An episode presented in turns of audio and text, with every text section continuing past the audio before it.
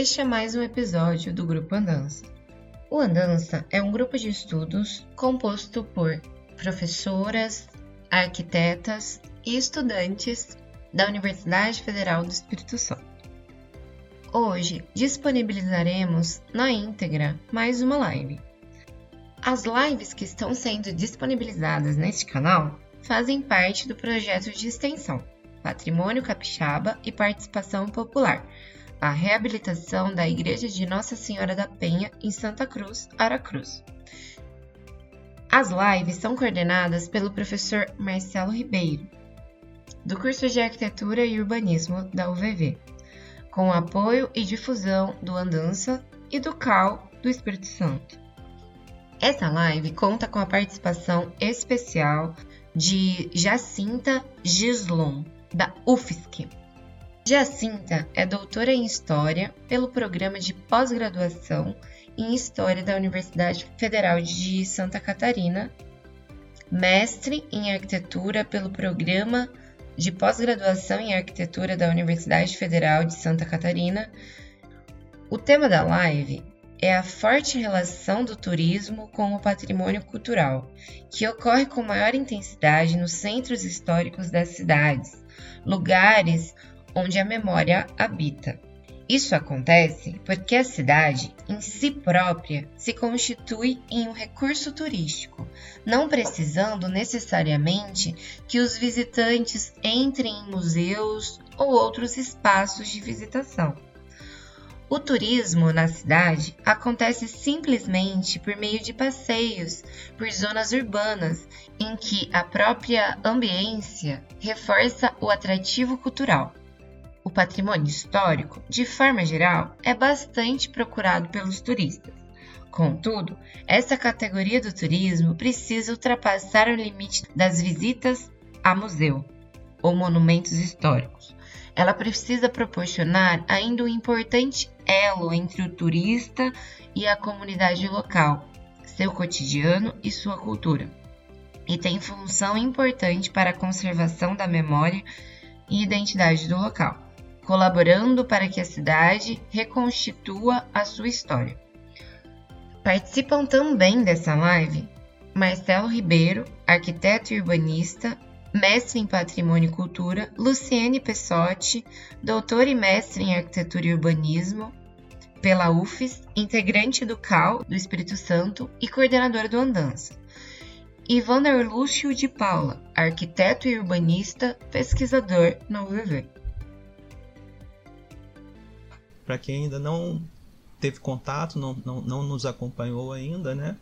Nosso projeto é um projeto de extensão pensado para ser desenvolvido junto à nossa comunidade lá em Santa Cruz e como objetivos, né, gerar ações de interesse acadêmico no fortalecimento da comunidade local, né, em Santa Cruz, trabalhar para esse comprometimento, envolvimento das novas gerações da população local, também os futuros profissionais de arquitetura, né, nossos alunos e, e, e egressos, né, quanto à importância da preservação, que é um tema super é, importante dentro da formação do arquiteto. O arquiteto é legalmente né, o profissional habilitado a intervir sobre o patrimônio, ampliar a inserção da educação para o patrimônio no cotidiano dessa comunidade lá em Santa Cruz, além de práticas que contribuam para a valorização do ambiente urbano e que possibilite a inserção social e desenvolvimento educativo da população e desenvolver inventários documentais, levantamentos cadastrais e desenvolvimento de projetos para a reabilitação do conjunto histórico da Igreja de Nossa Senhora da Penha.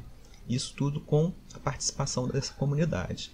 E também é, nosso interesse né, acadêmico, científico, de produzir conhecimento com publicações é, que possam ser futuramente né, apresentadas em eventos, em congressos, seminários.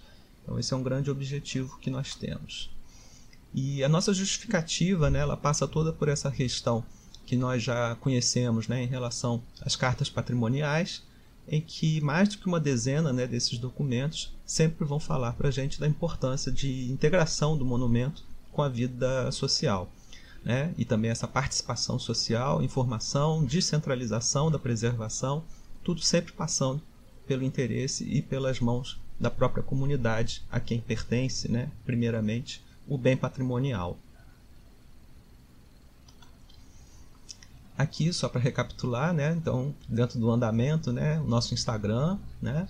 Extensão Santa Cruz tá criado lá e aí como a gente acabou de falar, vocês por favor entrem, compartilhem, curtam, é, repostem as imagens, né? Como eu falei, não, não é só um conhecimento técnico, né? São imagens bem poéticas, bem sensíveis.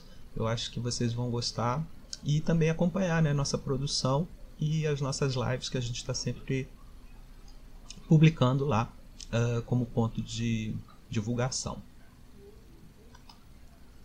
Aqui também a nossa igreja, né, o objeto do nosso estudo, do nosso monumento, né, e como eu já tenho falado algumas vezes, ela está super bem localizada na centralidade né, de Santa Cruz. Santa Cruz é um distrito de Aracruz e que basicamente é o berço, né, a origem local porque está ali localizada na foz do rio Piraquiaçu e tem toda essa tradição né, de uma implantação uh, histórica, né, sendo que nesse caso é uma implantação de, de várzea, né, ela está muito próxima da, da, da, da, foz do rio e ordena né, o espaço dessa, dessa região, desse local.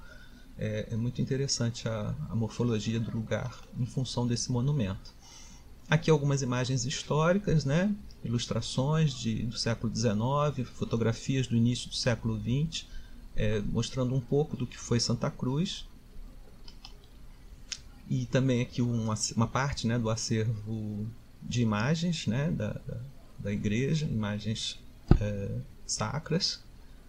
Um acervo também bastante interessante, tanto de imagens de vulto, né, quanto imagens de roca, imagens processionais e também mais algumas fotos de históricas, né, mas já mais recentes, década de 70 aproximadamente, em que a gente vê que a igreja teve um declínio, né, teve um período de declínio, mas posteriormente foi abraçada pela comunidade que conseguiu é, reerguê-la né, e fazer com que ela até hoje tenha bastante presença e utilização junto à comunidade. Então, nossa metodologia de trabalho né, é esse desenvolvimento dos inventários, então, textos, fotos, outros documentos que a gente tem localizado, vem localizando, né, para todo reunir né, todo esse, esse conhecimento. E também as, as, nossas reuniões, né, e vamos ter em breve uma reunião com o, o, o grupo né, maior de trabalho, a gente tem interlocutores né, no lugar mas a gente quer abranger mais agora uma reunião que permita a gente falar mais diretamente uh, para um grupo mais extenso, que vai ser o nosso é, condutor né, das nossas é, visões técnicas com as demandas do local. E com isso a gente tem nossas, nossas ações, né, nosso fluxograma de ações, e com isso a gente vem mantendo essa plataforma de divulgação, que é o canal do YouTube, também agora o do Instagram, e possivelmente outras é, formas né, de divulgação que a gente venha é, alcançar né, também vai ser colocada à disposição. Enfim, com isso a gente pretende né, demonstrar a viabilidade do projeto né, pela participação popular, pela participação estudantil e também dar continuidade a esses trabalhos, como eu falei, junto à comunidade, para que eles possam estar é, cada vez mais né, valorizando e preservando o seu lugar. Aqui um pouco do que a gente já teve acesso, né? literatura, produção é, acadêmica, né? De, de, de, conhecimento em torno de Santa Cruz, da vila de Santa Cruz e do, do monumento em si. Uh, a parte iconográfica, né? de fotografias de época, coisas que a gente já conseguiu também. O levantamento cadastral que está sendo produzido, né? foi produzido em cima de um prévio levantamento da prefeitura o nosso formulário que vai ser aplicado nessa reunião próxima, nessa reunião que pretende ter mais é, participação de outros integrantes do conselho, da igreja e tudo mais. É, tá aparecendo para vocês? Eu acho que caiu a. Boa noite, boa noite a todo mundo que está chegando agora, os alunos. Tem alguém de Santa Cruz também, pode se identificar. Quero saber se tem gente de Santa Cruz participando. Pessoal de Santa Cruz, boa noite, dá um alô aí. Manda um joinha para saber. Isso.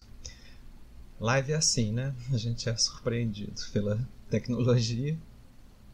Tá tentando abrir aqui novamente. Em breve a gente vai ouvir também as nossas convidadas, a professora Luciene, nossa convidada de honra Jacinta, que vai falar sobre turismo cultural. E aí as perguntas, enquanto elas estão apresentando, vocês podem mandar pelo chat. Eu vou selecionar as melhores perguntas, né, as mais pertinentes, para a gente depois abrir o espaço para poder discutir as perguntas, só depois das duas apresentações.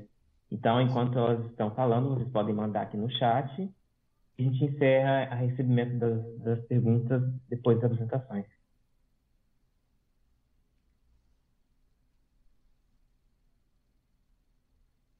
Boa noite, Margarete.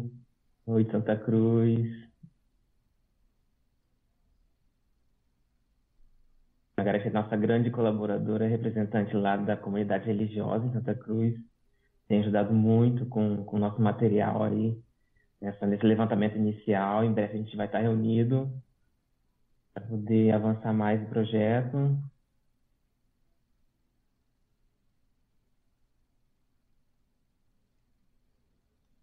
Deem um like na, na live para poder saber se estão curtindo e em breve também a gente vai vai deixar o assunto também mais, mais acessível. Eu recebi perguntas na, no direct sobre a participação maior das pessoas que assistem, então eles vão, vão ter sim um, um, um momento aí para a gente discutir sobre, sobre o, como está o projeto, como a participação lá do povo de Santa Cruz, que vai contribuir também com, com opiniões e com coisas para poder abrilhantar mais a, a, essa intervenção. A gente vai também explicar vários pontos em que a gente vai vai, é, vai interferir lá, interferir não, né? Intervir.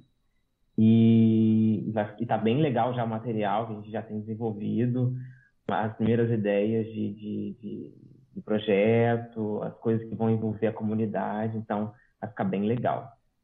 E aí vamos aproveitar e passar já esse primeiro momento, né, conversar com a professora Luciene, que vai nos trazer então uma, um olhar, né, também local aqui sobre as nossas questões de turismo e patrimônio, né?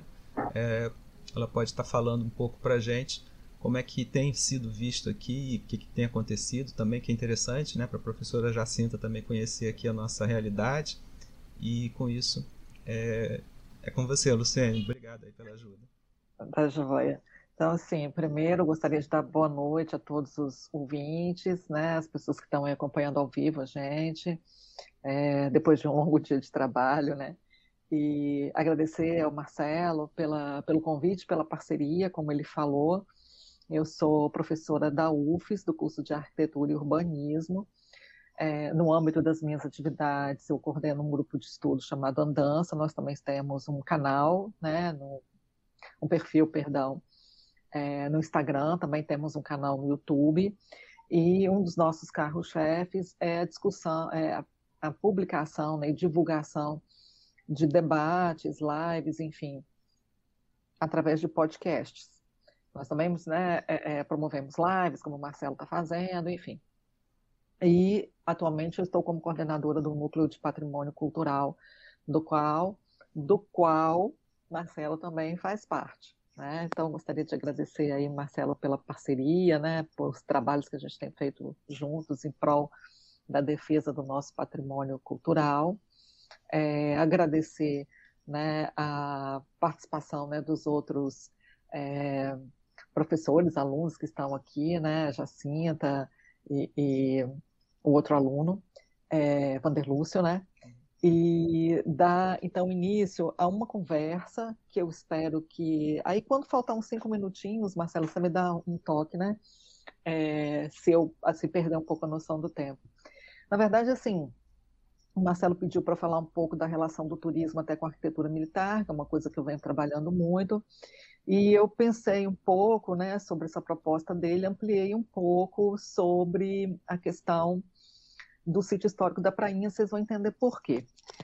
Eu vou fazer é, algumas considerações iniciais, eu não vou me, assim, né, me alongar muito, porque a gente tem a fala da professora Jacinta.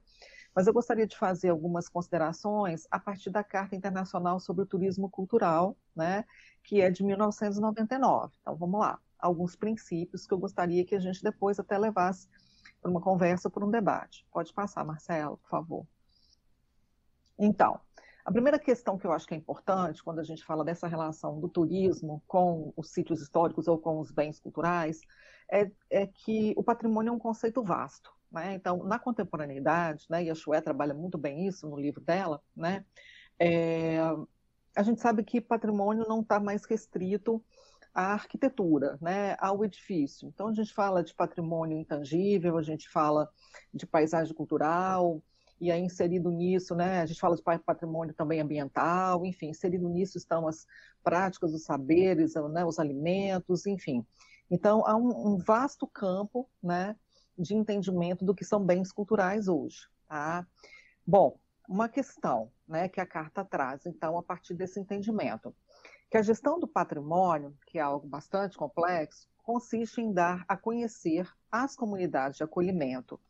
Pode voltar lá, Marcela, e aos visitantes, o seu significado e a justificar a necessidade de sua preservação. Para isso, então, há que se ter uma consciência muito grande por parte de quem acolhe e de quem visita do valor daquele acervo. Né? Vamos falar também disso ao longo dessa, dessa noite. O turismo nacional e, eventualmente, o internacional foi e continua a ser um dos principais veículos de intercâmbio cultural e é também né, um importante é, é, mote da economia, seja ela local, nacional ou internacional. Tá?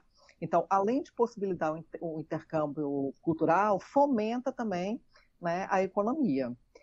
É, pode constituir né, o turismo um fator importante de desenvolvimento se for gerido com sucesso. Tá? A gente também né, tem que se preocupar com a gestão desse negócio, né, para a gente não colocar a perder aquilo que a gente tem de mais rico, que são os nossos bens culturais. Bom, princípio 3. Depois eu convido a quem se interessar mais pelo documento para baixar, acho que tem no site do Comus, no site do IFAM, e aí vocês podem ler o documento como um todo. Princípio 3, né, que as ações de valorização dos conjuntos patrimoniais devem assegurar aos visitantes uma experiência enriquecedora e agradável. Quando a gente fala de experiência enriquecedora, a primeira coisa que eu penso é na questão da educação patrimonial. Ou seja, que as pessoas que estão visitando aquele local, né, um bem, um conjunto histórico, enfim, que ela possa conhecer as características daquele, daquele, daquele local, né? É, conhecer a história daquele lugar. Ela está indo ali para aquilo, né? Ela não está ali é, para consumir souvenir. Ela está ali para conhecer a história daquele lugar. Essa é a diferença de um turismo, né, relacionado ao bem, aos bens culturais. Princípio 5. As atividades de turismo, não, volta lá, por favor, e a proteção do patrimônio cultural devem beneficiar as comunidades de acolhimento. Essa é uma questão extremamente importante. As comunidades, como o Marcelo ressaltou na apresentação dele sobre o projeto, elas têm que estar muito envolvidas na proteção, na preservação, nas ações de valorização do seu acervo né, cultural, patrimonial, histórico. Então, é só a partir desse envolvimento da comunidade que a gente pode, pelo menos, né, pensar num plano de gestão tá, que garanta o sucesso e, e, e, a continuidade desses bens ao longo da história, né, para a gente não ter perdas, né, e a gente vai falar disso daqui a pouquinho. Pode passar. Por fim, um, né, o último princípio que eu vou abordar é o seguinte: os programas de promoção turística devem proteger e valorizar as características do patrimônio cultural e natural. Então, essa aí, é, fechando o documento, eu acho que é um dos princípios mais importantes. A gente deve ter muito cuidado quando a gente está pensando né, em levar pessoas de fora do local para aquele local, a partir, né, tendo como mote os bens culturais, para que as características daquele lugar, né, do seu patrimônio cultural e natural, não sejam alteradas, né?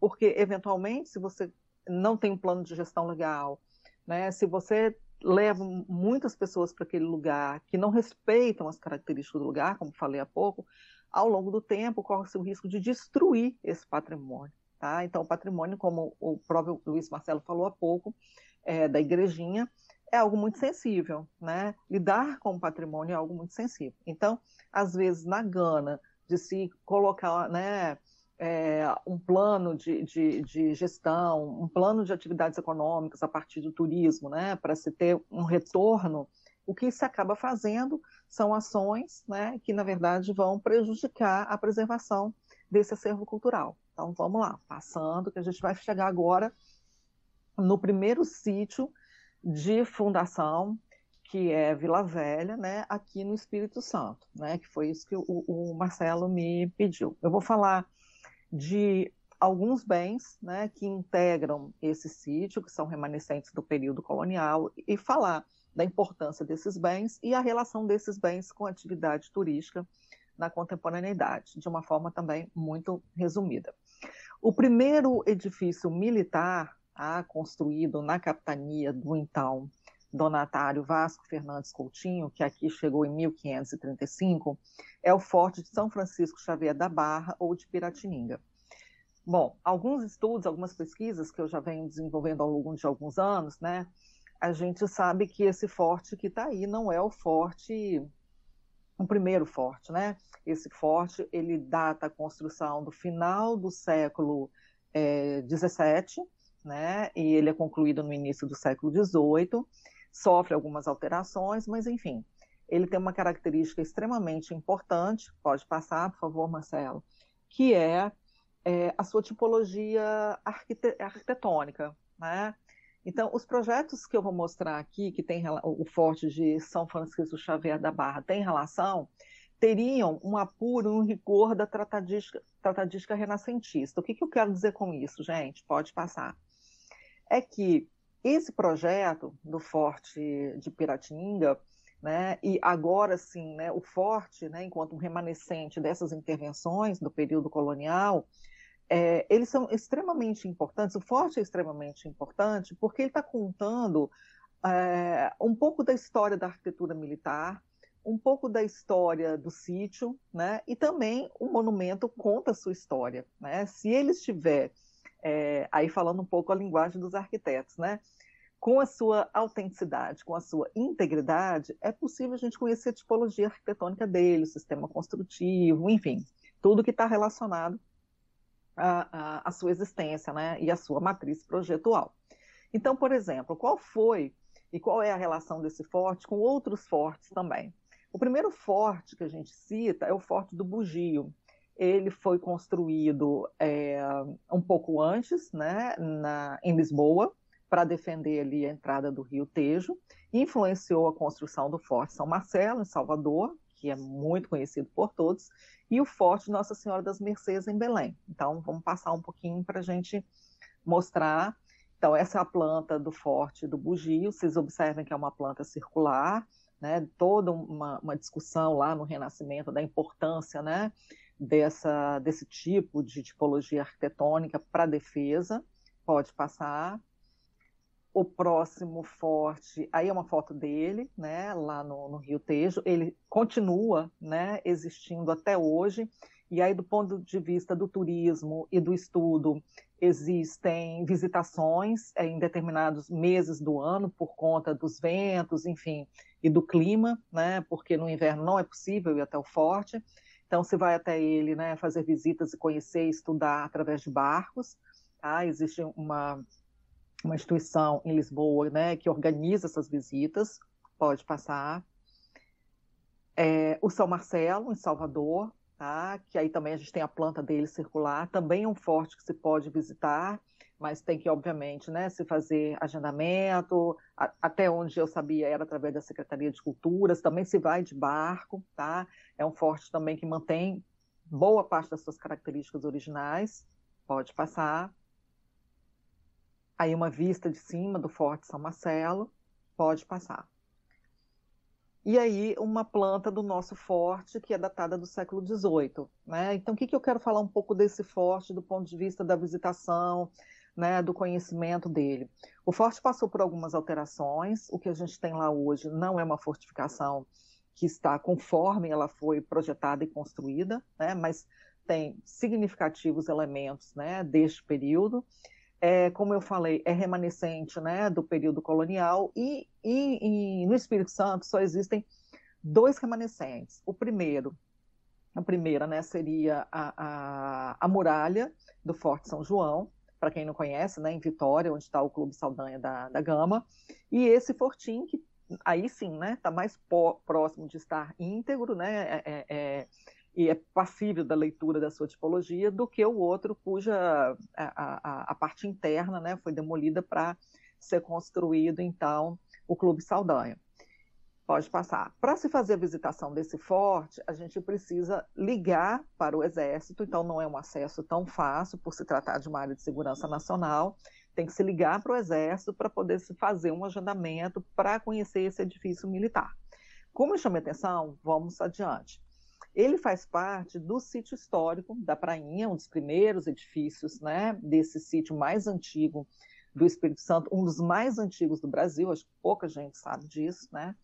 E além da arquitetura militar, que caracteriza, então, né, é, sítio histórico, a gente tem edifícios importantes da arquitetura religiosa. Um dos edifícios mais importantes conhecidos no Brasil inteiro, né, e que faz parte da nossa identidade, tá, é o Convento da Penha. Ah, o Convento da Penha ele é construído logo quando o, o, o, no início da colonização, também no século XVI, é, não com essa feição, né, a feição original dele não é essa, mas ele é construído logo no início da colonização, está é, tá ligado né, à Ordem dos Franciscanos, e nesse edifício se dá a, devo a devoção mariana, que é uma das mais antigas do país. Pode passar, Marcelo. O que, que acontece no convento da Penha que tem um impacto muito grande do ponto de vista religioso, da festa religiosa, mas também da festa profana. A gente tem a festa de Nossa Senhora da Penha, como eu chamei a atenção, é uma das mais importantes festas da devoção mariana no país, tá? Salvo engano, é a segunda maior, que esse ano, em 2022, né, após a pandemia, recebeu 800 mil pessoas. Para você, não, não de uma vez só, né, gente? Ao longo da semana em que ocorre a festa. Só para vocês terem uma ideia do impacto desse evento no sítio histórico, Vila Velha, em 2020, né, foi, né, foi registrado 500 mil, mil habitantes, 501 mil habitantes. Tá? Então, vocês imaginem que o sítio histórico da Prainha, que a gente vai mostrar uma planta daqui a pouco, né, onde está esse convento, vai receber ao longo de uma semana cerca de 800 mil pessoas. Então, olha o impacto desse turismo religioso, né, é, que é religioso e é profano, porque a festa da Penha também tem o seu lado profano, causa nessa infraestrutura desse sítio. Tá? Então, vamos passar. Um outro bem também importante, importantíssimo, é a Igreja de Nossa Senhora do Rosário. Tá? Também é uma das igrejas mais antigas do país. Né? É, começa como uma capelinha, né, que, que, a historiografia fala que né, teve aí apoio dos jesuítas, enfim. E aí essa capela, né, perdão, essa igreja, ela sendo uma das mais antigas do Brasil, também criou-se uma tradição no município de Vila Velha de né, se realizar muitos casamentos, muitas cerimônias religiosas, tem muitas atividades culturais. Isso também faz com que muitas pessoas, né, não só usem o espaço né, do, do sítio histórico né, e da igreja para essas celebrações, como também quando a gente visita o sítio histórico, sempre tem pessoas ali querendo conhecer e entrar é, nessa, nessa igreja.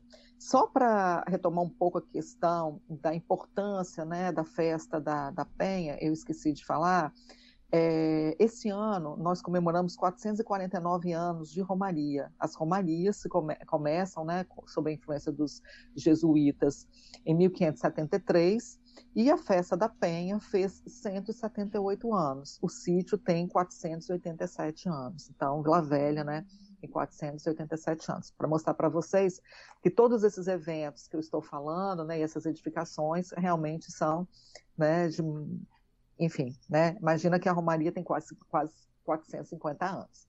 Pode passar. Bom, falar um pouco da arquitetura civil, o sítio, então, para além da, da militar, né, que é a única é, remanescente do período colonial íntegra, e dos edifícios de, de função religiosa, nós temos vários é, é, edifícios de arquitetura civil, tá? Então, o sítio histórico ele tem uma característica de ter uma arquitetura que não é, digamos assim, é uma característica única de um único período, né? É um sítio histórico, eu diria que ele é híbrido. A gente tem edificações do século XIX, século XX, né? Enfim, contemporâneas. Mas é, o que caracteriza esse sítio, né? É, o traçado dele, a gente observa que tem uma relação ainda com a sua pré-existência, né? Então, assim, as características retilíneas estão muito associadas ao aldeamento jesuítico. Então, a gente percebe que, para além, além né, da, da arquitetura, a gente tem aí a questão da morfologia urbana ainda muito presente.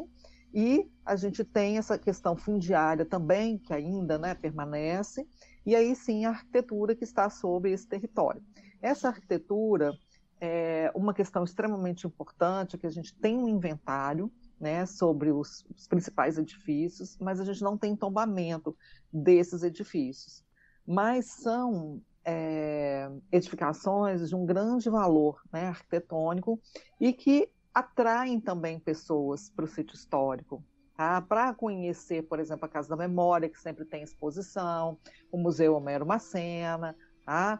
e outras edificações que vêm sendo é, ocupadas né, para atividades culturais. E também outras que podem não ter um valor estético e arquitetônico muito grande, mas também que né, é, atraem usuários, como é o Bar Estragalar, né? O nome já diz, né? Um nome até muito curioso, mas é um bar que atrai muitas pessoas para o sítio histórico e que faz, né, faz da pracinha que está em frente à igreja um pouco da sua varanda. Então, isso atrai muitas pessoas no fim de semana para usar esse espaço. Pode passar.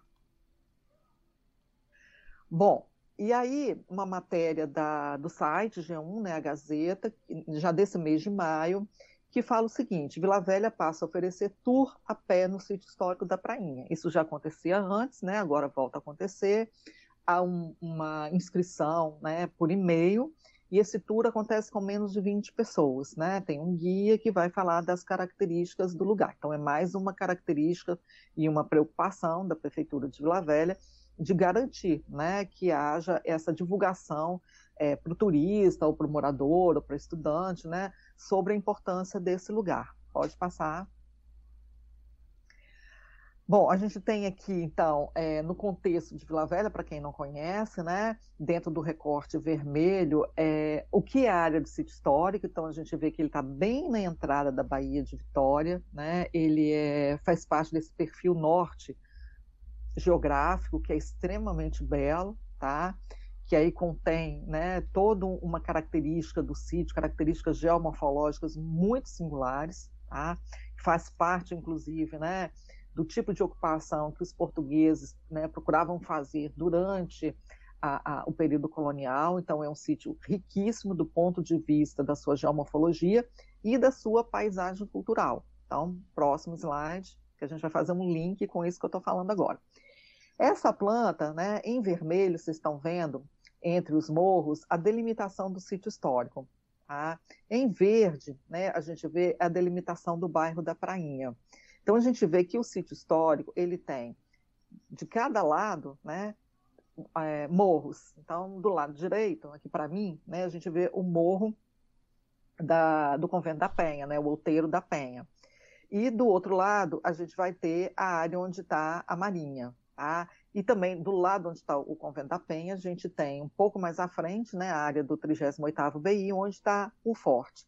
Na frente dessa área delimitada em vermelho, a gente tem um aterro, tá? que é, é, um aterro que foi feito na década de 70 e que rompe né, essa relação do sítio com o mar. Então, já foi uma intervenção que complicou um pouco aí a leitura desse espaço urbano. Bom, então voltando para a questão do sítio histórico e das suas características e a relação com o turismo. Pode passar, Marcelo. Há que se ter, então vamos lá, né, desafios de uma forma como todo, nessa relação do turismo com o patrimônio cultural e esse estudo de caso que eu trouxe. Né?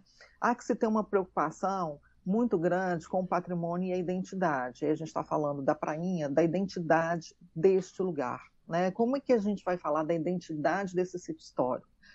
Principalmente a partir dos seus valores. da sua autenticidade e da sua integridade.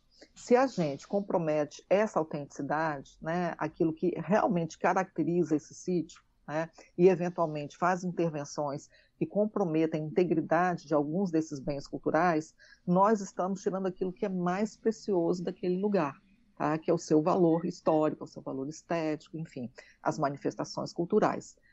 Voltando, né, o link com aqueles primeiros princípios que eu apresentei no início da fala.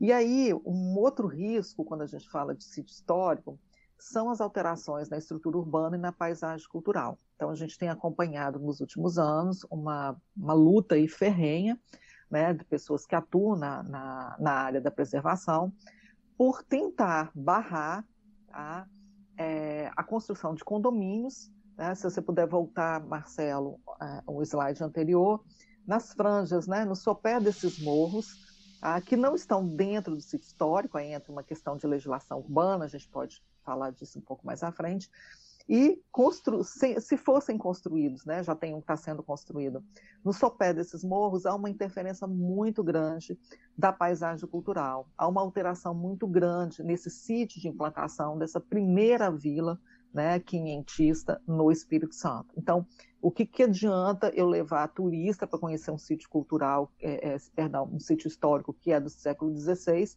se esse sítio vem sendo descaracterizado?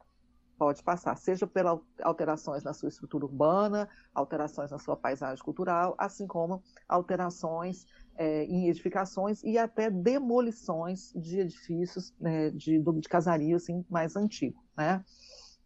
Há que se ter um cuidado muito grande com as novas dinâmicas econômicas e as tradicionais, né? porque eventualmente dinâmicas econômicas novas, contemporâneas, né, não, não dialogam muito bem com dinâmicas econômicas tradicionais, então todo plano de gestão deve ter esse econômico, deve ter esse cuidado, como chamei a atenção, não, a gente não pode ir com muita sede ao pote, né, muita gana de tirar muito dinheiro daquele lugar, a verdade é essa, e a gente tem que respeitar né, o Marcelo também na, na, na, apresentação do projeto, ele fala da relação que a, a, população, né, os moradores, essa população tradicional tem com esse lugar e que essa, essa, essa relação tem que ser preservada principalmente nas pessoas que ali trabalham, né? É, o cuidado com o fluxo descontínuo ou muito alterado de pessoas. Então, a gente viu que a festa da Penha atrai 800 mil pessoas em uma semana, depois o resto do ano você não tem esse fluxo de pessoas para lá. Então, você tem durante um, uma semana do ano um pico imenso e depois você tem uma queda, né? E uma coisa extremamente importante para concluir é a questão dos aportes financeiros para se fazer um plano de gestão, para se fazer a preservação desse sítio histórico, né, que são aportes que eventualmente vêm do poder público e do setor privado. Obviamente que os interesses né, é, se conflituam, né, o, o, interesse privado não dialoga muito bem com os interesses é, é, da comunidade, né, da, do campo de preservação, da área né, que, que atua no campo de preservação do patrimônio cultural. Então, nesse sentido, um, um, plano de gestão, né, ele sempre deve ser coordenado pelo poder público, com a participação da comunidade, também com, né, com o setor privado, mas sempre tendo cuidado, né, é, é meio que uma coisa que a gente sempre re, é, repete, é meio que um mantra, porque nós estamos recebendo, nós recebemos esse legado e nós temos o compromisso, né, de deixar esse legado para as próximas gerações. Eu acho, então, Marcelo, que é isso, né? Eu concluo a minha fala. Acho que eu consegui falar dentro do meu tempo, né? Tá, tá ótimo, Luciane. Te agradeço tá muito porque você trouxe um assunto que também, né, para mim é muito muito querido, né? Muito muito caro, né?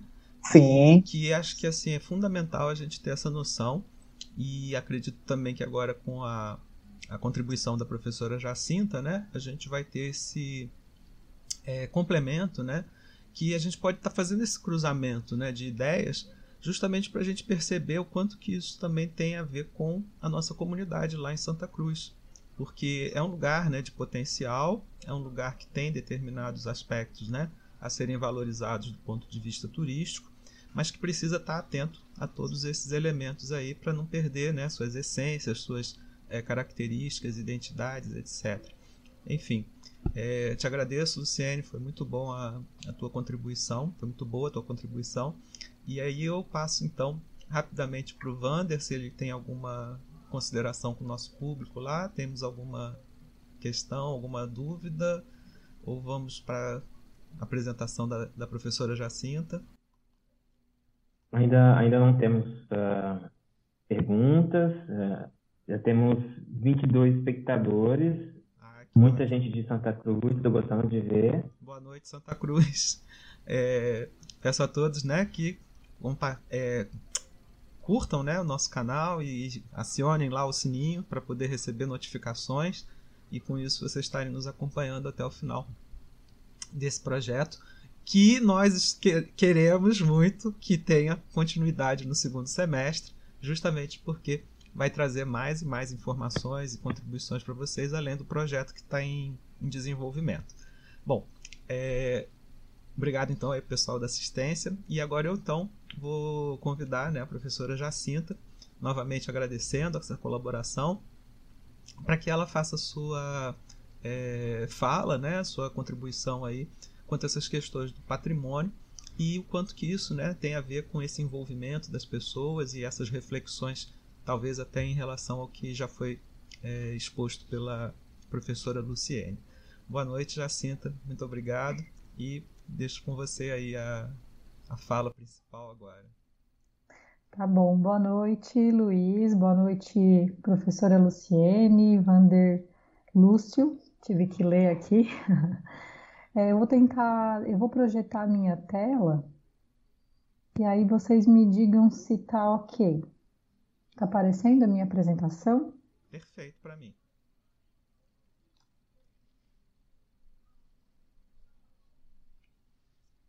Eu não tô vendo vocês, tá? Eu tô vendo só meu. Agora eu tô vendo ah, Tá ok.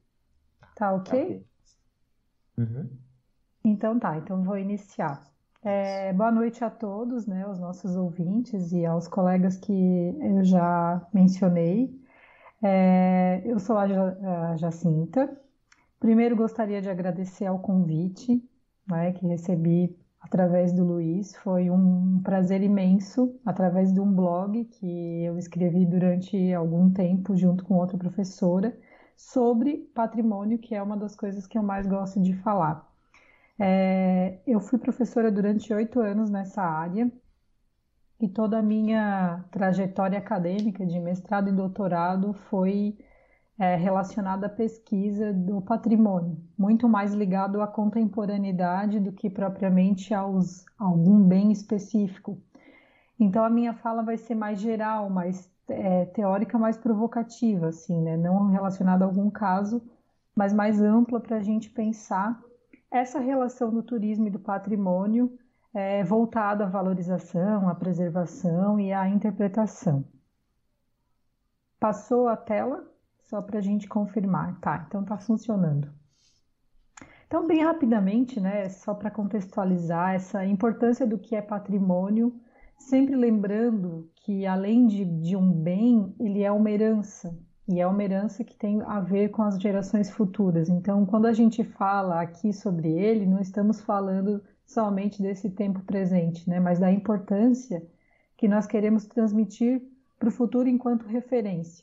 Então, qualquer intervenção que vamos fazer nesses bens e nesses sítios é de uma responsabilidade muito grande para aquilo que a gente vai transmitir da nossa cultura e da uh, referência, né? Então, patrimônio é tudo aquilo que tem valor e que a gente herda e que a gente lega também, né? E que possui um significado coletivo. Então, inclui aí as formas de expressão, os modos de criar, fazer e viver, as criações científicas, artísticas e tecnológicas, as obras, os objetos, os documentos, edificações e demais espaços, os conjuntos urbanos, sítios arqueológicos, ecológicos, científicos e por aí vai. Por que, que eu coloquei isso? Né? Para frisar que é, o patrimônio é muito complexo. Então, é, é normal que a gente atribua sempre a uma a um edifício construído, né, a uma imagem material. Mas o patrimônio ele é formado por essas camadas e envolve é, o imaterial, a paisagem, a ecologia, e cada vez que a gente toca em uma delas, a gente está mexendo em todo esse sistema.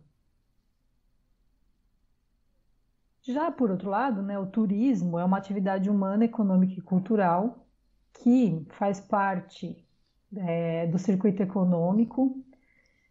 Para ter uma ideia da importância dele, é o setor que mais cresce no Brasil hoje, então tem muito a ver com essa questão econômica.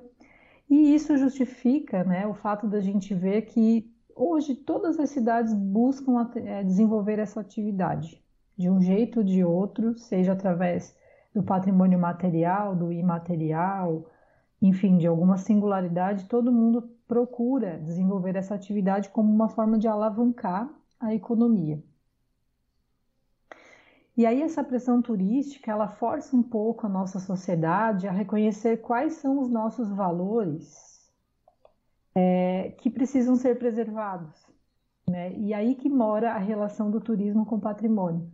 Então, se eu quero desenvolver essa atividade, automaticamente eu preciso reconhecer aquilo que eu tenho de importante, né? Qual é a minha identidade, qual é a minha memória, qual é a minha história, fazendo um processo inverso.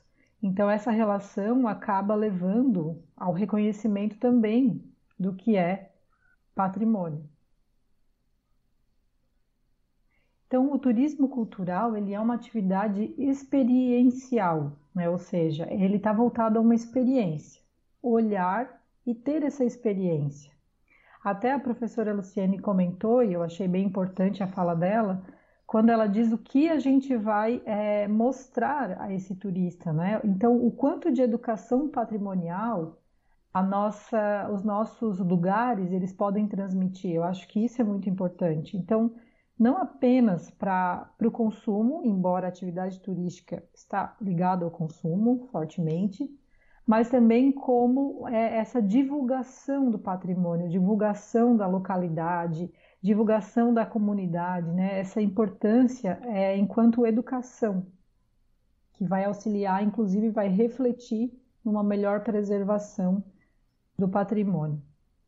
Então, todos esses lugares de memória né, que a gente possui, sejam sítios, as, as construções, a, o patrimônio imaterial, né, tudo isso faz parte é, dessa memória coletiva que vai ser lembrada, que vai ser é, consumida, que vai ser exposta né, para todas aquelas pessoas que se deslocam para aquele lugar. Sempre importante lembrar que é, esse, esse, movimento turístico também para esses lugares tem muito a ver com a ampliação da noção de patrimônio. Né? Então, hoje, é, não se busca apenas um monumento, né? mas a gente está também é, de olho nessa cena urbana. Então, a própria cena é um atrativo cultural. E isso vai muito de encontro com a nossa noção, que saiu lá da ideia de monumento em si, mas também de paisagem cultural. Então, toda cidade ela se torna patrimônio sobre esse olhar, né? sobre o olhar da singularidade. É...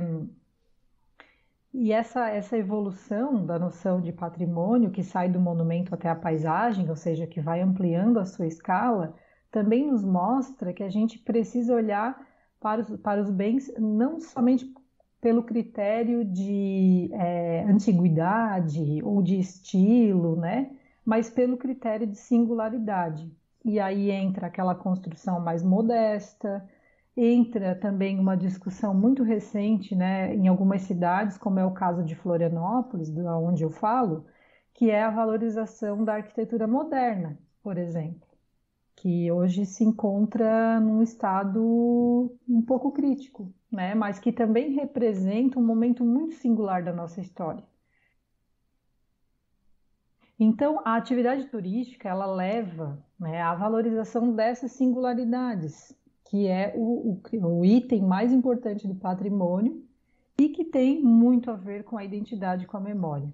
Então, nesse quesito, essa relação ela, ela é positiva, né? Porque ela vai acabar favorecendo a manutenção e a proteção desses bens. E também, é, de certa forma, contribui no desenvolvimento da própria comunidade, né, que passa a ter um desenvolvimento econômico, é, de, de, trabalho diferente, né, de engajamento diferente, e a própria comunidade pode se beneficiar no sentido de também ser educada patrimonialmente através dessas ações de valorização. Então, ao ser vista pelos turistas de uma forma positiva, ela também passa a olhar para, os, para o seu patrimônio com outros olhos. Então, é uma espécie de validação. Por outro lado, todo esse movimento de valorizar muito é, é, o patrimônio, né, acaba às vezes sendo negativo no, quando ele sai do foco principal, que é é, o respeito ao patrimônio, né? E passa a ser um anseio apenas de consumo. Então, isso acontece também. Isso, por exemplo, foi o tema da minha tese.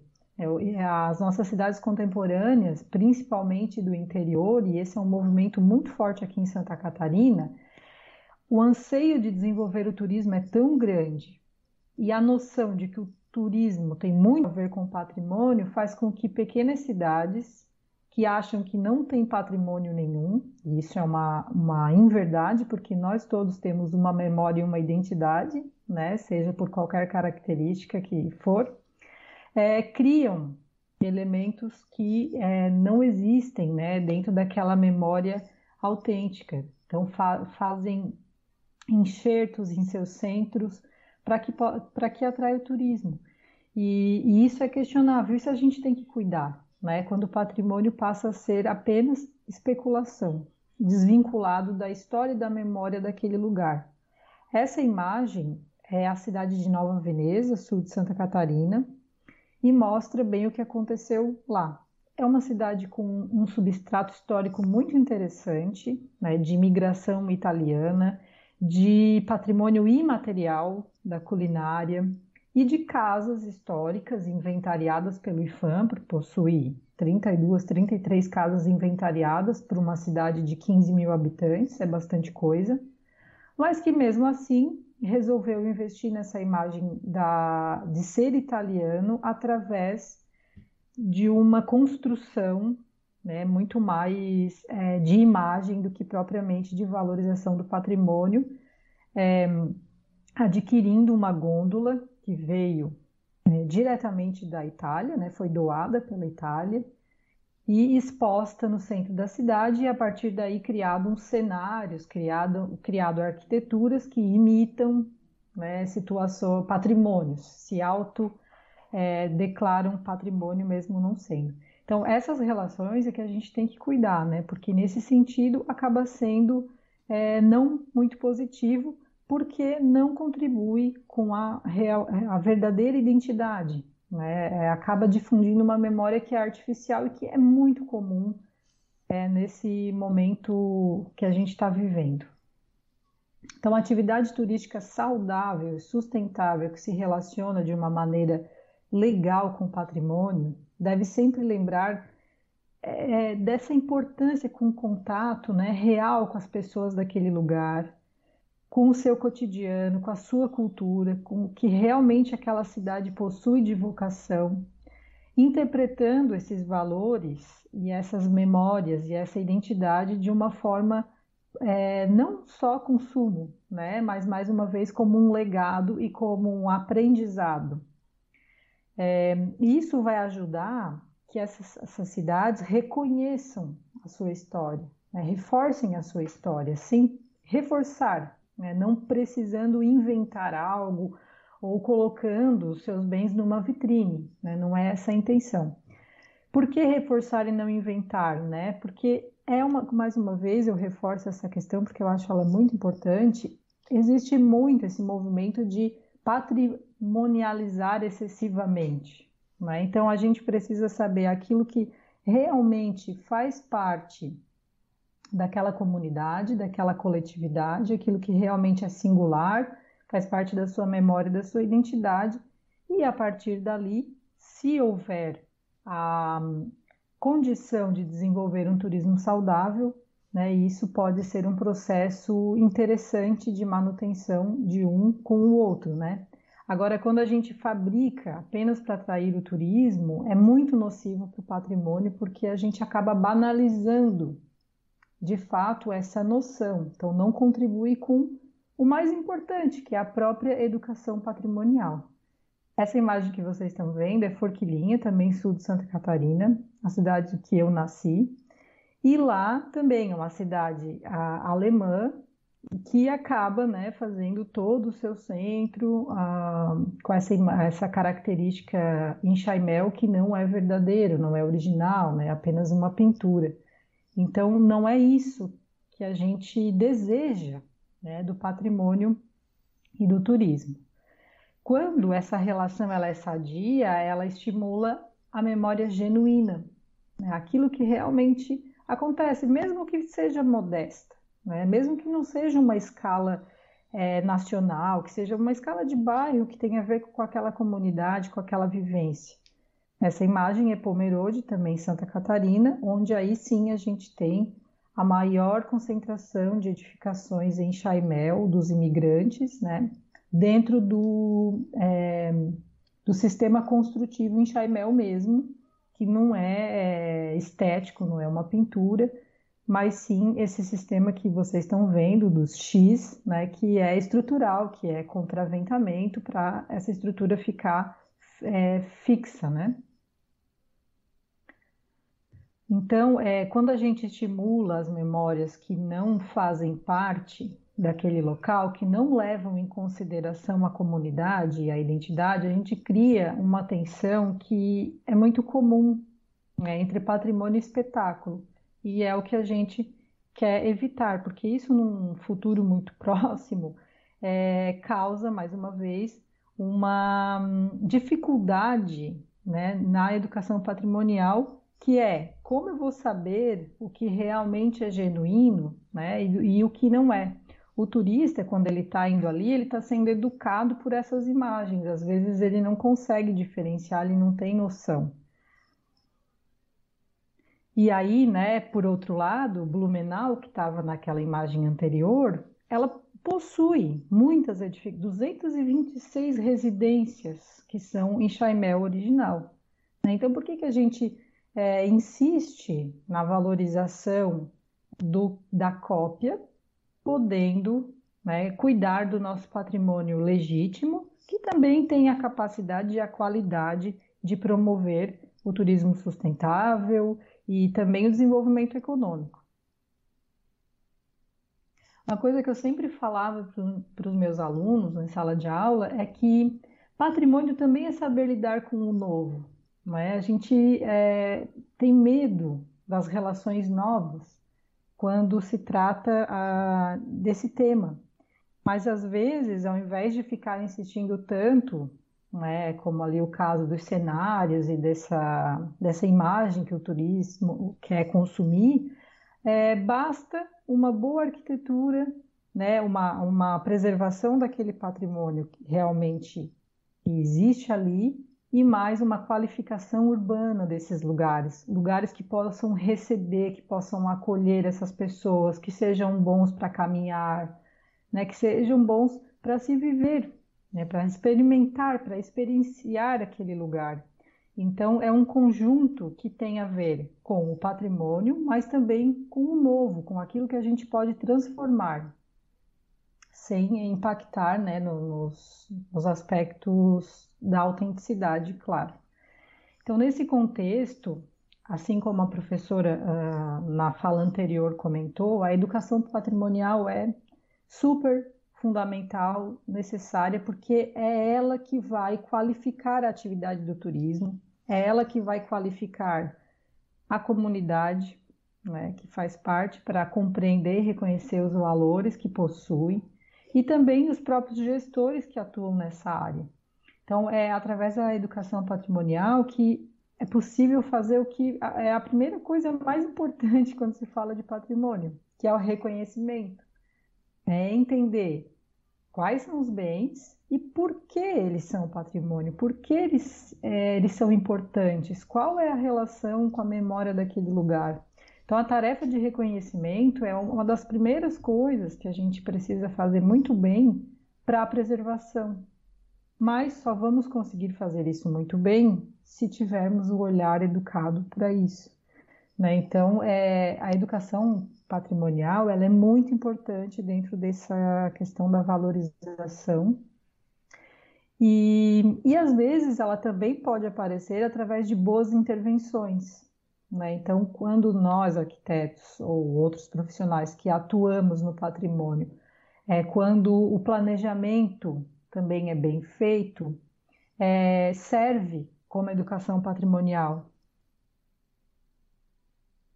Então, esse sentido de interpretar né, para valorizar, reconhecer para valorizar, é o que vai ajudar os municípios a entender os elementos culturais que eles possuem e como conservar. É né? isso que leva também ao desenvolvimento saudável do, do turismo. Mais uma vez, a educação patrimonial, eu sempre acredito muito nisso, né? ela é o cerne de todas as questões. Né?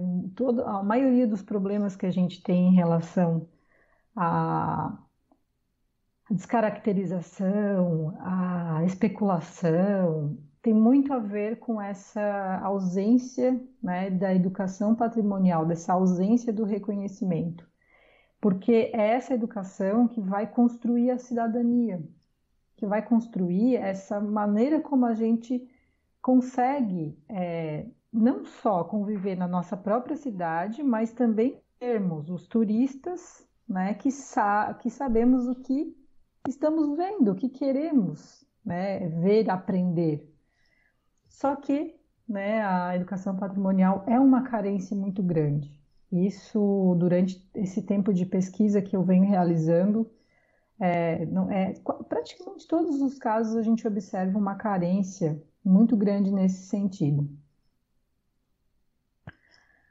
Então, quando esses conceitos são entendidos, né, quando é, essa noção, principalmente do que é memória, o que é identidade, o que, que é singular, por que, que é importante preservar, é que a, a integridade do patrimônio ela fica em menos risco, né, ela acaba ficando é, mais garantida. E aí, né, é, é importante envolver a comunidade na gestão do patrimônio, então, sempre porque afinal de contas a comunidade é a detentora daquele patrimônio, então ela é capaz, é, sim, né, de regular as atividades e, e, e ser ativa nesse processo. É, a educação patrimonial também é importante ao turista, porque quando ele consegue interpretar o que ele está vendo e aprender o que ele está experimentando, ele vai auxiliar na conservação daquele atrativo. Ele não está indo apenas para consumir. E também, por outro lado, os nossos gestores públicos, né, que necessitam de preparo é, e de, de sensibilidade para lidar com esse assunto, porque patrimônio requer muita sensibilidade. É, isso eu falo minha pesquisa de doutorado a, a falta de preparo mesmo, né? principalmente em cidades pequenas do interior, aqui de Santa Catarina, que, que às vezes não tem nem a presença do arquiteto, né? não tem um, uma pessoa é, ligada ao patrimônio de fato, não tem uma lei de tombamento, não tem uma comissão, não, não tem um, representante. Né? E aí algumas ações vão acontecendo e depois a gente não consegue mais é, reverter muitas vezes os danos, né, as perdas. Então, realmente a gente precisa desse preparo e dessa sensibilidade. Sempre, né, é, lembrando que a utilização turística ela precisa ser pautada na valorização, na promoção e na manutenção da memória, seja a memória é, arquitetônica, a memória oral, as manifestações, né, como essa imagem que é o boi de mamão aqui de Florianópolis, é, uma, é um folclore muito importante da nossa ilha, porque essa valorização ela vai difundir o conhecimento, né, e também é importante a gente facilitar o acesso desse conhecimento, né, realmente é, expor né, as informações, porque quanto mais informações a gente dá sobre aquele bem mais a gente educa, e quanto mais a gente é educado, mais a gente vai achar ele importante e contribuir nesse processo. É, significa também reconhecer a importância da cultura na relação entre turismo e comunidade, visando né, uma relação harmônica entre as duas partes, que envolve, mais uma vez, essa sensibilidade. Né? Evitando a culturalização excessiva, esse é um assunto muito da, é, da pauta contemporânea, né? porque a gente vive desde os anos 90 um excesso de, de culturalização, então tudo virou cultura e toda cultura virou algo a ser consumido. Então a cultura é muito importante, né? Mas a gente tem que valorizar aquilo que de fato faz parte daquele local. A gente também não precisa exibir tudo e nem consumir tudo. Né? Então, por exemplo, a, a gente vê aqui no Sul um movimento de criação de culturas né, para que é, se insira num calendário de eventos como algo tradicional, mas que na verdade nunca acontecia. É algo novo que foi criado para que seja ah, consumido pelo turista. Né? Então, até que ponto essa, esse excesso é positivo para a comunidade e para a cidade? Outra questão: amenizar os efeitos da gentrificação. Por que, que eu coloquei amenizar? Né? Porque eu acredito que qualquer intervenção que a gente faça na cidade ou no patrimônio que envolva a melhoria desses locais, que vão atrair pessoas, de certa forma, vão promover algum tipo de gentrificação, algum tipo de enobrecimento daquela área. Né? Ela vai valorizar, ela vai acabar é, tem, é, valendo mais. Né? Então, não tem como a gente fugir disso, mas a gente pode amenizar para que haja um equilíbrio, né? para que aquela comunidade detentora ainda consiga reconhecer o seu lugar, né? ainda tenha conexão para que ele não mude tanto a ponto de expulsar quem realmente importa. Né? Então, sempre tentar amenizar. Evitar o congelamento patrimonial. Né? Também, isso também é um, um, aspecto que às vezes acontece em alguns lugares. Então, é, preservar o patrimônio, mas mantê-lo vivo, né? não mantê-lo apenas para ser visto. E isso se dá como? É através do uso adequado. Então, sempre o patrimônio histórico para ele ter uma vida melhor, para ele, ele efetivamente estar mais valorizado, é interessante que ele esteja inserido na dinâmica da cidade. Né? Não lá isolado, não lá um museu que é, fica fechado durante a semana e só abre no fim de semana para o turista, né? Ou então a gente vê isso em algumas cidades, né? A, a, o centro velho o centro novo isso é prejudicial para a valorização e para a preservação, quando há essa segregação. Né? Hoje se fala no contrário, em haver é, a, a, costura, né? para que realmente seja dinamizado, que o patrimônio seja inserido na vida mesmo urbana e que a gente pense para ele um uso adequado. Tinha uma provocação que eu fazia com os meus alunos, que era a seguinte, né? É, nem tudo deve ser museu ou centro cultural. E aí eles me olhavam assim, é, um pouco curiosos dessa frase. E o que, que eu quero dizer com isso? Nós temos uma tendência, quase como uma acomodação, de imaginar que, por ser patrimônio histórico, não posso fazer nada, né? então ele vai ficar ali intacto, e o único uso que é seguro é que se torne um museu ou que se torne um centro cultural. E isso, na verdade, é um erro. Pode ser um museu? Pode. Pode ser um centro cultural? Pode.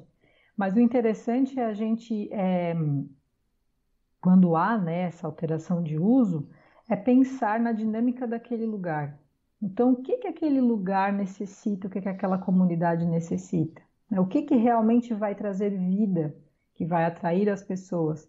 porque senão pode se tornar mais um museu não frequentado como tantos que a gente tem.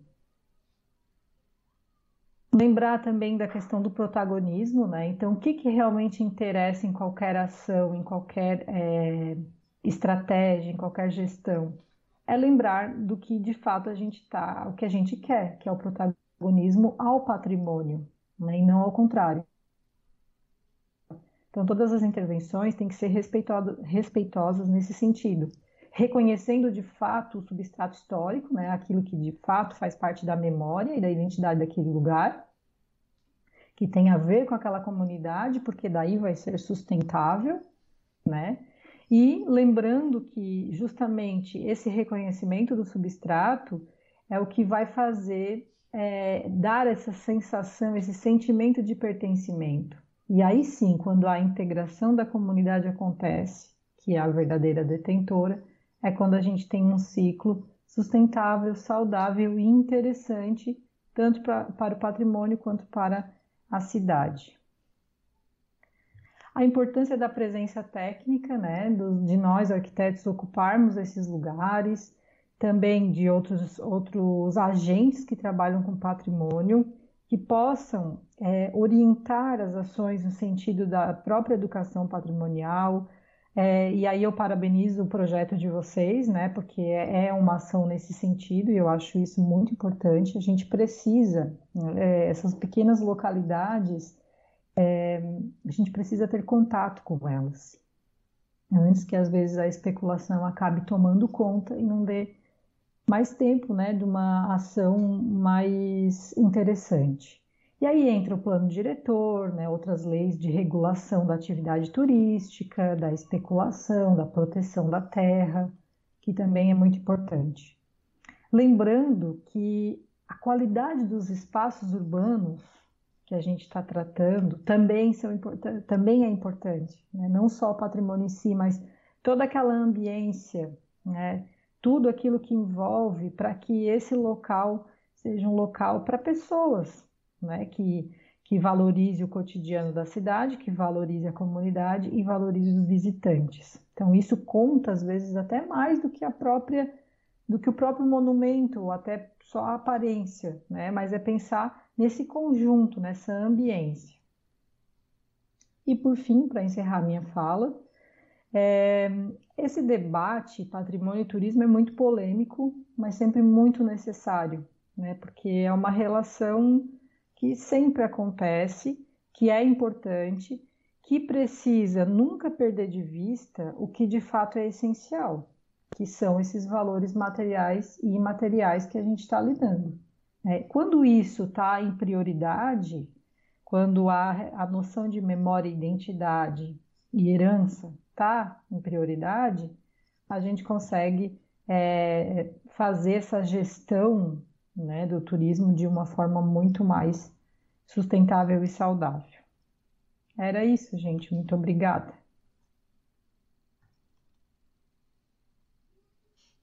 Perfeito, já Eu não sei quanto tempo foi, nem contei. Não, foi, foi até certinho, tá em 37, né? Ia, ia dar 40 próximo. Mas tá ótimo. E. Nossa, eu tô, tô aqui feliz da vida, porque você falou tudo do que eu queria que você falasse. porque, é como eu disse, eu, eu, eu, compactuo muito desse pensamento e ainda posso estar tá, é, falando mais algumas coisas é, sobre isso, né? Por conta dessa é, cenarização, né? Dessa espetacularização do, do patrimônio, né? é, tem muito a ver com o que eu trabalho em sala de aula e, e mostrar para eles que esse não é o caminho, porque é, principalmente porque as novas gerações né, vivem muito essa sociedade do espetáculo que a gente tem aí, com a, a, a ideia né, do instagramável, daquilo que é consumido rapidamente e que, e que se, se dissolve, né, o, o story, né, que não vira um dia. Né? Então, as, as, as, coisas vão se perdendo e aqui a, aquele legado né, que você falou que está na, na herança é, também se perde junto porque aquilo virou um, um, objeto de consumo fácil. Muito obrigado aí por toda essa contribuição. É, eu, vou, eu vou chamar o Vander Lúcio. Como é que estamos, Vander? Temos alguma questão? A gente tem é, perguntas? Como é que a gente está? Temos, temos participação, principalmente da comunidade Aracruz.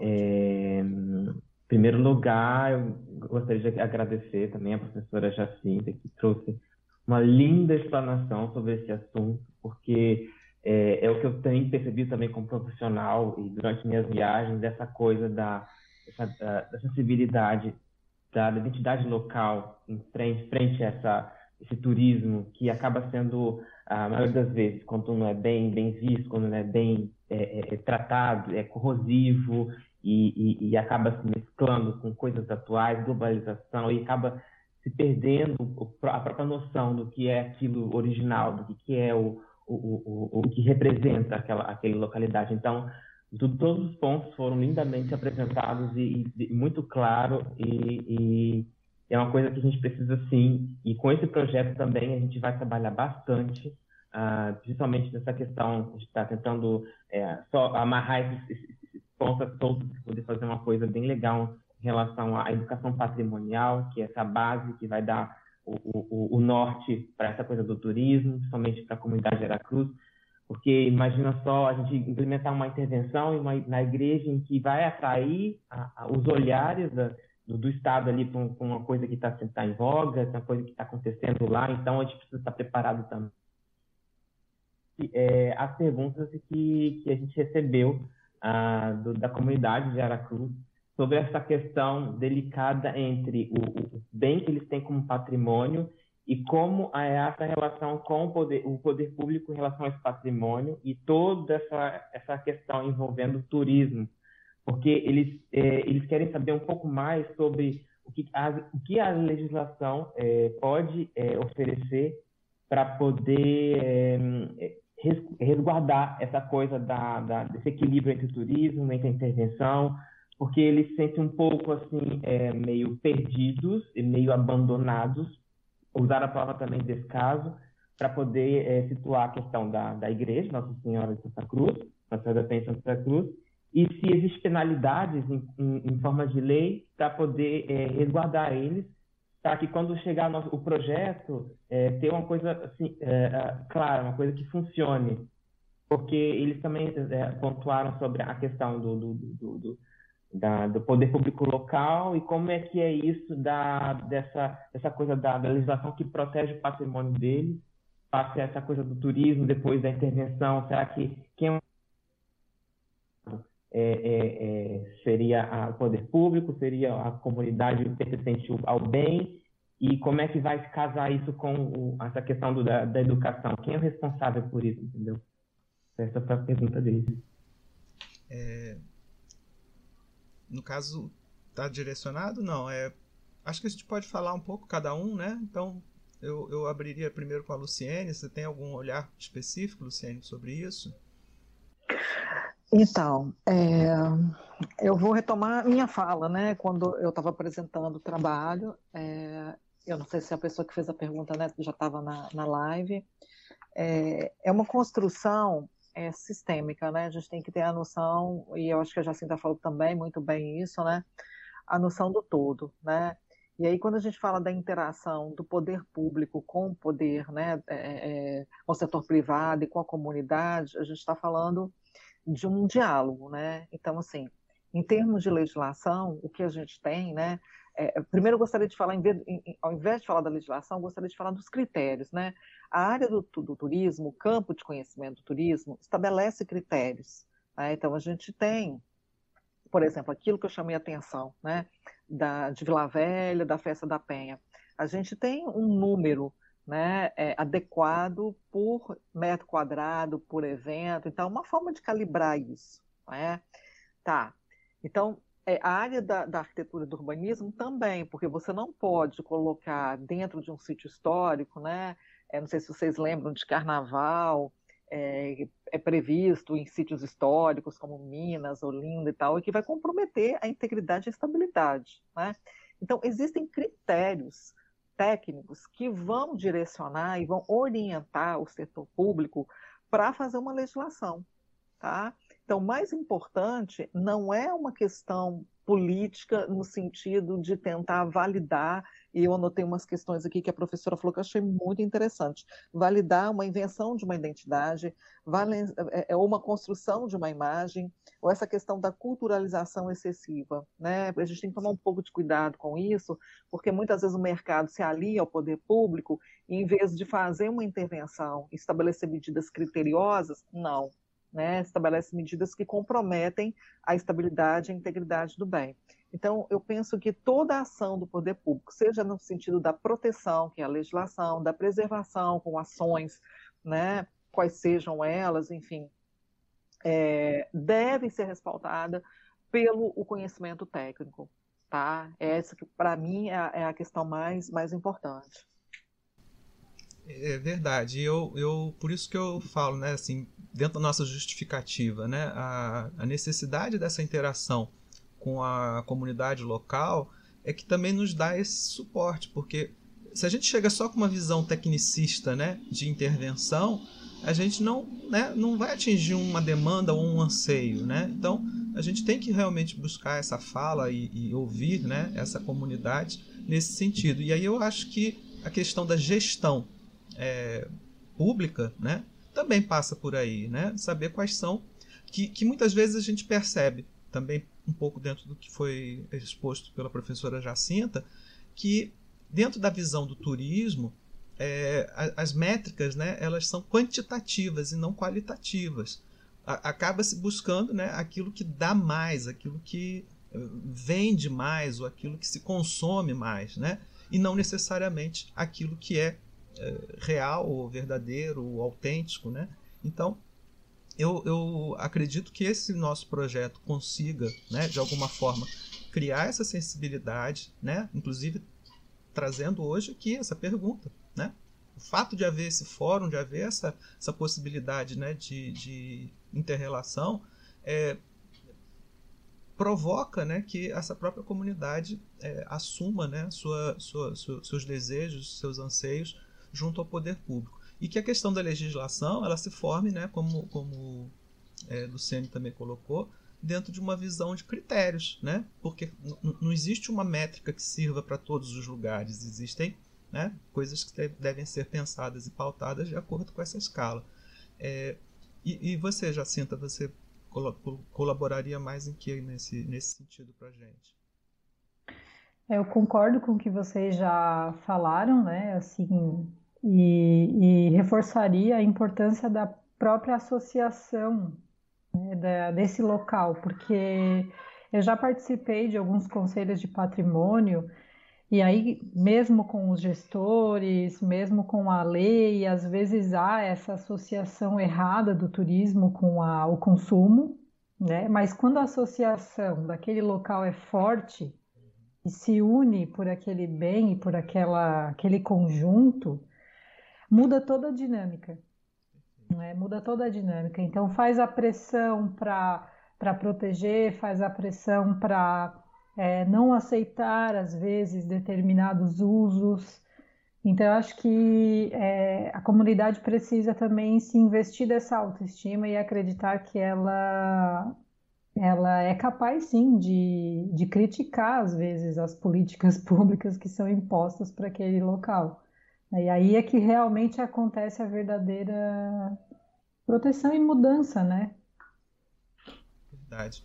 É, e nesse sentido, o que eu percebo, é, o caso né, de Santa Cruz e, e, e, a comunidade da Igreja de Nossa Senhora da Penha, é que é, essa consciência já existe, né? Porque a gente está vendo, eles estão aqui hoje.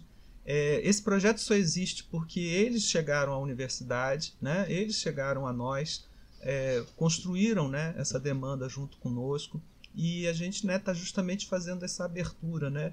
De um pensamento é, tecnicista, científico, acadêmico, ir ao encontro né, de um desejo, de uma vontade que é baseada não só em questões é, de uma cultura, cultura enquanto comportamentos e tal, mas também uma questão de, de fé, de religiosidade, já que o nosso caso né, é um, um monumento religioso.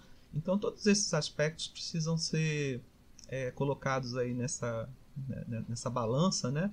E eu acho que é por aí mesmo. Pessoal de, de Santa Cruz, vocês estão de parabéns porque é, você já tem né, essa consciência. E, e o que a gente está falando aqui é, reconhece e reforça né, esse tipo de prática que vocês estão é, se mobilizando. Né? Então, nesse sentido, eu acho que a gente já carrega aí um ganho né, muito grande, tanto para nós é, da área acadêmica, da área científica, por ter essa possibilidade né, de experimentar isso no campo, e deles né, de receberem também as contribuições é, técnicas ou científicas que a gente possa estar tá, é, trazendo.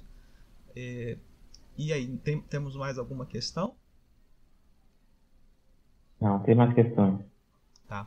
Então eu vou, eu vou aproveitar para fazer mais uma, umas pequenas colocações aí, é, Luciene, Jacinta, vocês ficam à vontade para é, falar. É, continuando um pouco na linha do que eu havia comentado sobre a, essa espetacularização né, do, do turismo, ou da, da, da, do patrimônio né, enquanto objeto de consumo turístico, é, uma coisa que eu sempre falo para os meus estudantes é, é, essa relação né, de que o turismo é consequência. Né? Eu sempre uso essa, essa afirmativa com eles. É, quando eles começam a fazer o diagnóstico, fazer os levantamentos da área e tal, eles né, chegam sempre com aquela coisa assim, não, porque isso aqui né, pode ser uma coisa de visitação, pode ser não sei o que lá e tal. Aí eu começo a questionar, né? E aí eu coloco muito esse, esse aspecto. Mas, gente, o que, que vocês estão fazendo, o que, que vocês estão pensando a partir do diagnóstico que esteja relacionado ao desejo da, da, do lugar, né? O visitante, ele, ele é uma consequência desse bem-estar que possa existir nessa área, né? Então eu também brinco muito com eles assim, olha, qual é o sonho de consumo turístico de todos nós, globalizados? Onde é que a gente quer estar? Onde é que a gente quer ir, né? Aí eu, né, eles falam lá, aí vamos dizer assim, de, de, forma geral, né? Todo mundo quer ir a Paris, todo mundo quer ir a Roma, todo mundo quer ir a Nova York. E eu digo para eles, assim, por quê? Porque esses lugares eles são bons, primeiro, para quem está lá. Paris é bom para quem está em Paris. Paris você sai, você anda, você anda na calçada, você é, consome ali seu, seu baguete, a sua garrafa de vinho, você vai no, no supermercado, você leva o cachorro para passear. Então, é, é um lugar que primeiro é bom para quem está lá, né? E a gente só vai conseguir atrair o turismo, né? Também com essa forma, se a gente tiver essa consciência de que a gente tem um bom lugar, né, enquanto é, atrativo, atrativo para nós mesmos, para a população, para a comunidade desse lugar, que vai despertar o interesse né, desse público externo. Olha, aquele lugar é tão legal, vamos lá conhecer. Né? E, aí, e aí, dentro do que também já foi falado aqui é, pelas duas professoras, que não é só o, o, patrimônio arquitetônico. Né? Às vezes você vai conhecer o modo de ser, o modo de falar, as comidas, é, o modo de construir, às vezes, né, que é muito específico de cada região, seja pelo clima, seja pela origem da cultura. Então, a gente tem um pouco dessa é, miopia, né, generalizando, de que o turista ele vai lá para consumir, ele vai lá para tirar foto, ele vai lá para comprar souvenir, ele vai lá e aí com isso deixar dinheiro, né? deixar recurso financeiro.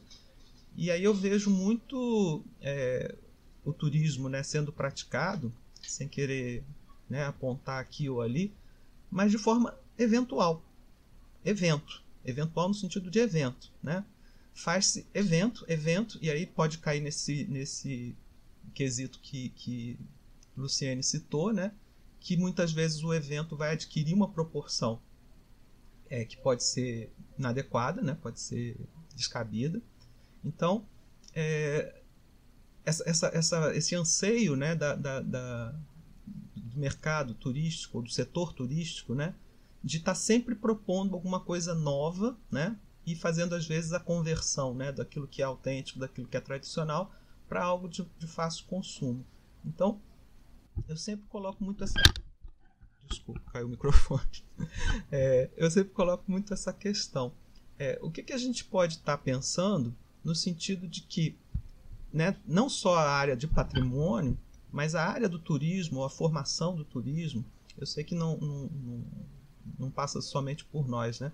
Mas é, é, que eu vejo muito isso, né? Eu pego às vezes TCCs de turismo, pego é, publicações de artigos né, da área do turismo, né, enquanto formação, e percebo que ainda existe muito esse aspecto né, da, da necessidade constante de inovar, da necessidade constante de achar novos atrativos, né, e transformar então as coisas em, em objeto de fácil consumo.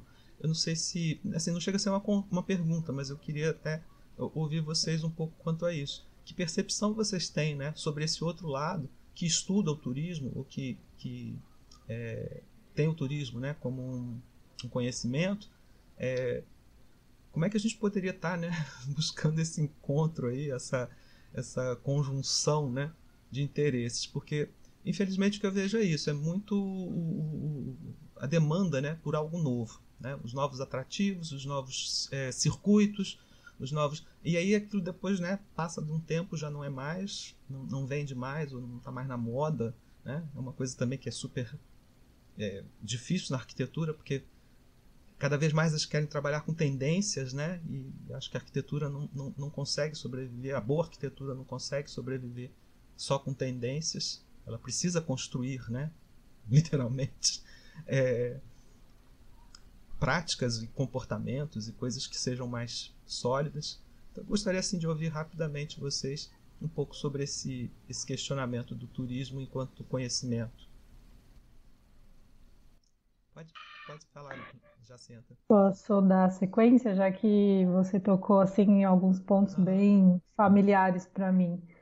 É que é, muito passa, Marcelo, por uma, uma necessidade que a gente tem, não só é, os gestores, mas muitos arquitetos também, de valorizar a imagem. Então, essa imagem, ela está ela tá assumindo um papel muito além do que ela deveria e deixando para trás o que de fato interessa né, para aquele local.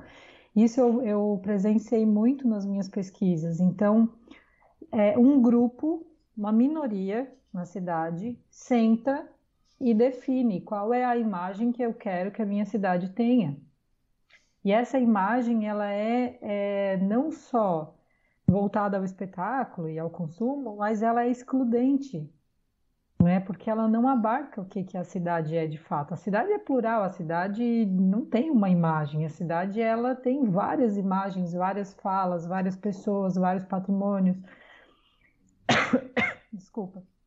Mas a gente acaba querendo é, instituir uma identidade, como se isso fosse é, o mais relevante, né? Mas a identidade ela está lá, ela já é dada, ela não precisa ser criada, inventada. E aí eu, eu ouvi muito assim dos, é, principalmente prefeitos, secretários do turismo, é, precisamos resgatar a nossa identidade, precisamos valorizar a nossa identidade. Ah, porque a, a, nossa cidade é a cidade mais germânica do sul do estado, a nossa cidade é a capital do não sei o que, não sei o que. Mas isso não representa a realidade, isso representa uma criação, é uma inversão que não visa o essencial. E muitas vezes a comunidade ela nem se dá conta. Né? Às vezes ela até sofre com essa alteração. Eu, eu presenciei um pouco isso, de pessoas que não, não, mesmo sendo, por exemplo, da origem germânica, não se identificam com a criação, porque não enxergam aquilo como parte do cotidiano delas, e alguns nem, nem fazem é, noção do que está acontecendo, mas sofrem o efeito, por exemplo, de uma cidade do interior ter que receber 150 mil turistas no final de semana, não ter um sistema de infraestrutura capaz de suportar isso, e aí quem mora né, não fica contente com essa situação. Então, eu acho que é essa inversão né, que nasce lá desde o projeto, como você colocou que seus alunos estavam preocupados em fazer um lugar para atrair, né? Então, passa por essa imagem, essa procura da atração, quanto na verdade a gente deveria se preocupar com a qualidade e com a, a memória daquele local. E aí a atração ela vai ser pela qualidade, né? Inerente, né? Não o contrário, não eu querer é, inventar isso e, enfim, deturpar, né? É, Forquilinha, só para fazer um, um, comentário muito breve, que é a cidade que eu nasci, eu conheço muito, assim, eu vi essa transformação, eu vi esse cenário sendo construído. Forquilinha foi assim, foi um grupo que resolveu que a cidade ia ser a mais alemã, tem alemães, mas não só, é uma cidade bem mista. E aí, a partir daí, é uma criação atrás da outra, é a festa, é o falso enxaimel, é, os gerânios na sacada, é, agora é a Osterbaum, é, a, é aquela árvore dos ovinhos, porque sempre é uma, foi uma tradição na cidade, mas na verdade nunca foi. Então a gente vai vendo assim que é um acúmulo, né? E já faz 20 anos que isso acontece. E é uma tendência, é uma tendência. Isso. Luciene, você quer fazer alguma fala sobre essa questão? É, eu vou fazer uma consideração a partir do que vocês falaram, que eu já pensei num, num outro viés, né? E, e, também a partir da pergunta que foi feita, da questão, digamos assim, do poder público, da política, né?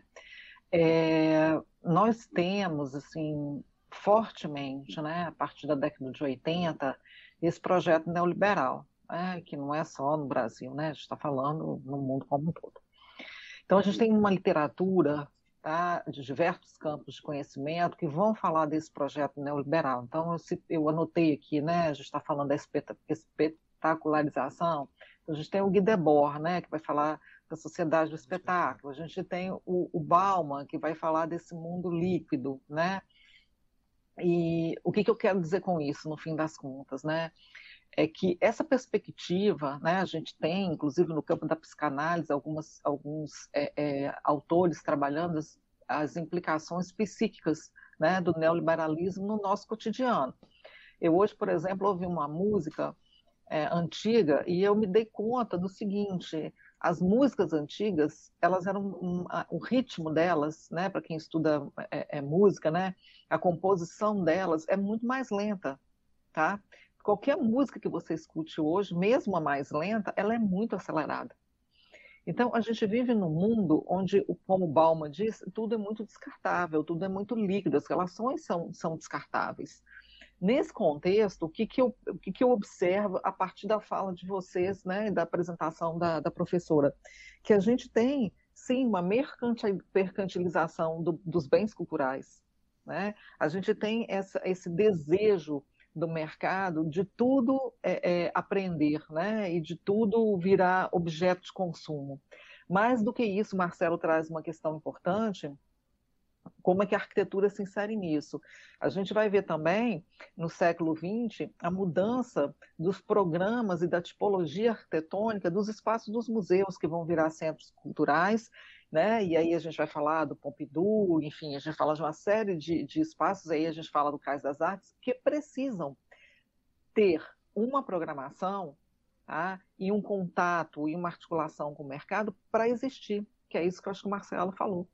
Então, na verdade, tudo, tudo passa por aquilo que a gente, eu falei, a professora Jacinta falou, o que é cultura no mundo contemporâneo?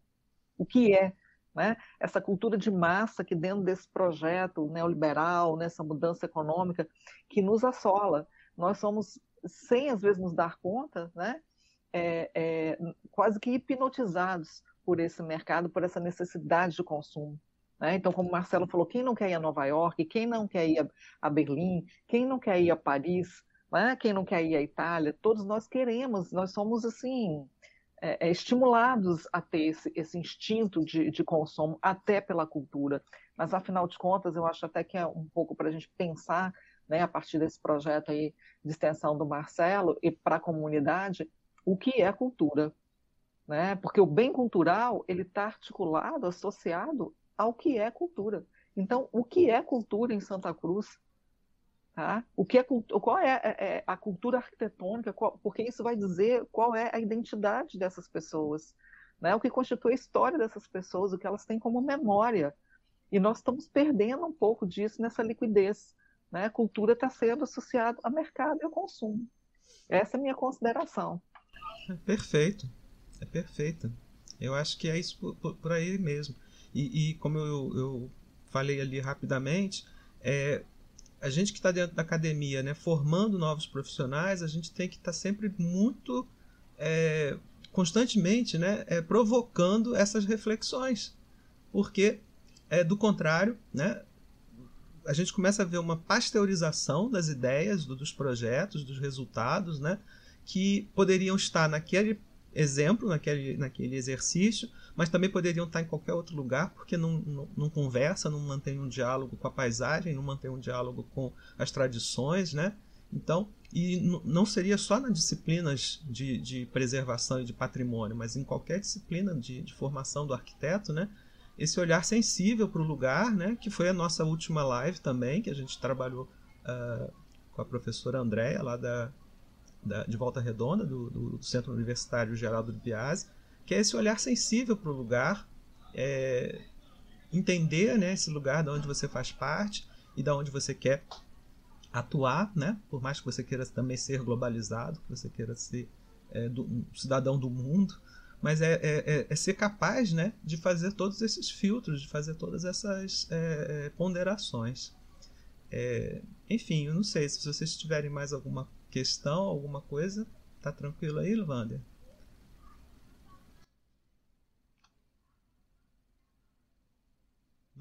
Tá tranquilo, tá sem perguntas. Tá, então acho que a gente tá na. Só. Ah.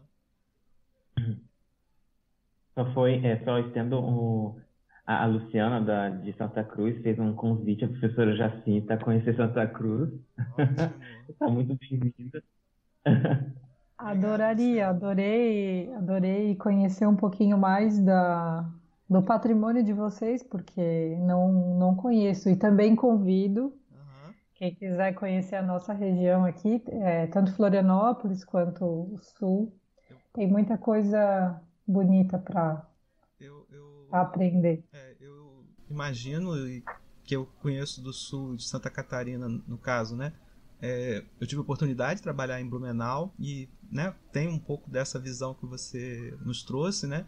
De como que determinadas coisas foram sendo fantasiadas, né?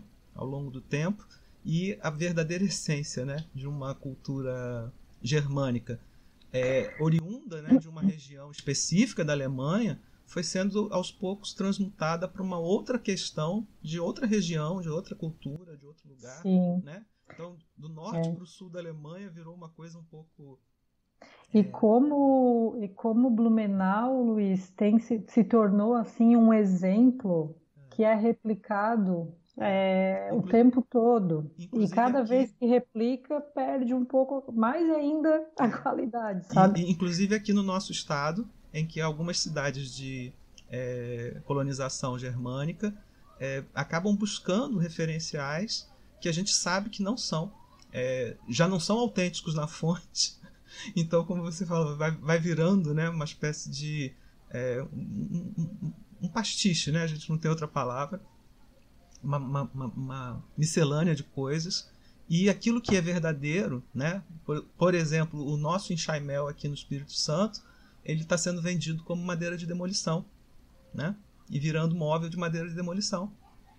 Você abre o, o, o Mercado Livre, você abre o, o marketplace lá do, do, do, Facebook, você compra uma casa de madeira é, por, sei lá, 50 mil, 45 mil reais mas é para desocupar, é para é tirar a madeira daqui, é para né, sumir com ela. Então, isso é um, um, crime. Eu falo para meus alunos: olha, não especifiquem móveis de madeira de demolição, porque eles não são nada sustentáveis. Enfim, são aspectos aí que a gente pode ficar. Para ver como a valorização ela é muito. Ela é muito ligada, às vezes, aos interesses né, que se tem naquele local, porque aqui o Enxaimel, nossa, é é, é ovacionado e, e, tão ovacionado, claro que a parte histórica é super importante, mas a cópia, né? Assim. Mas é exatamente e, isso. Aí o que, o que fazem? Destrói é, o enxaimel verdadeiro para construir isso, o enxaimel construir cenográfico. O... Né? Exatamente. É. E, infelizmente, o enxaimel verdadeiro que foi praticado aqui no Espírito Santo, ele ele está líquido, como falou a Luciene agora. Mas enfim, gente, vou acho que a gente pode encerrar, né? Eu agradeço demais aí a colaboração de todos, o pessoal de Santa Cruz que está aí presente, Luciana, Margarete, mais outras pessoas que estejam aí. É, espero ver vocês em breve, porque a gente tem uma reunião é, marcada, ou quer dizer, agendada previamente. Vamos ver se a gente consegue efetivar. E queria muito agradecer, professora Luciene, essa participação, não só na, nas, nas divulgações e na, no apoio ao projeto, mas também hoje aqui que trouxe assim contribuições muito ricas, né? Trouxe é, conhecimentos, né? Que, que, eu acredito que quem está aí assistindo e, e pessoal também de, de, sala de aula e tal é, vai ficar de alguma forma, né? É, implicado com isso. É, te agradeço, Luciene, muito obrigado. Jacinta, prazer te conhecer assim, né? E eu sempre falo, né, que a internet, né, ela é uma benção que deve ser usada para o bem, né?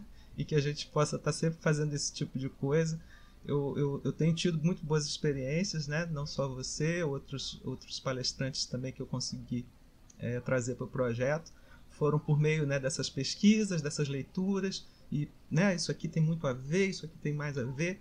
Também trouxe pessoas amigas, trouxe pessoas que são do meu relacionamento a longo tempo, mas espero que também a gente consiga aí, quem sabe, você vir aqui um dia ou eu ir aí um dia, a gente ter também mais contato uh, acadêmico, profissional e promoção desse conhecimento.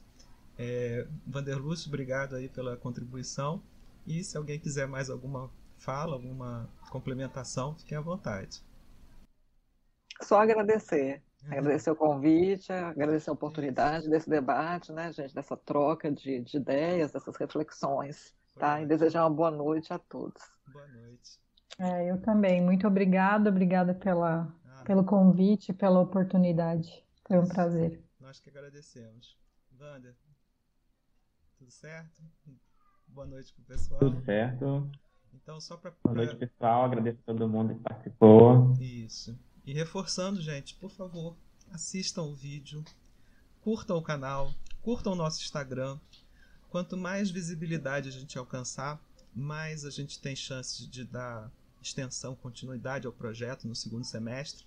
E a gente não quer ficar só nesse projeto de ah, vamos fazer um projeto técnico, né? um projeto para reabilitação do, do monumento. A gente quer justamente que a partir desse projeto outras ações e outras contribuições a gente possa estar desenvolvendo com vocês, que tem todo um potencial, tem toda uma história, tem toda uma tradição que é muito importante né, para representar não só Santa Cruz, Aracruz, mas o Espírito Santo como um todo, né? E o próprio Brasil, essa história de ocupação litoral que a gente tem, que é muito rica e que vocês fazem parte com certeza. Gente, muito obrigado. Boa noite a todos e dia 23 do mês que vem nós temos a nossa outra live, que a gente vai falar sobre técnicas tradicionais, né? a recuperação é, de argamassas de cal, né? saneamento de estruturas históricas né? contaminadas por cimento. A gente vai falar justamente disso, que também é um tema que se aplica ao nosso, nosso monumento, ao nosso projeto. Mais uma vez, muito obrigado. Boa noite para vocês. A gente vai se vendo. Tchau. Tchau, tchau. Tchau, Van.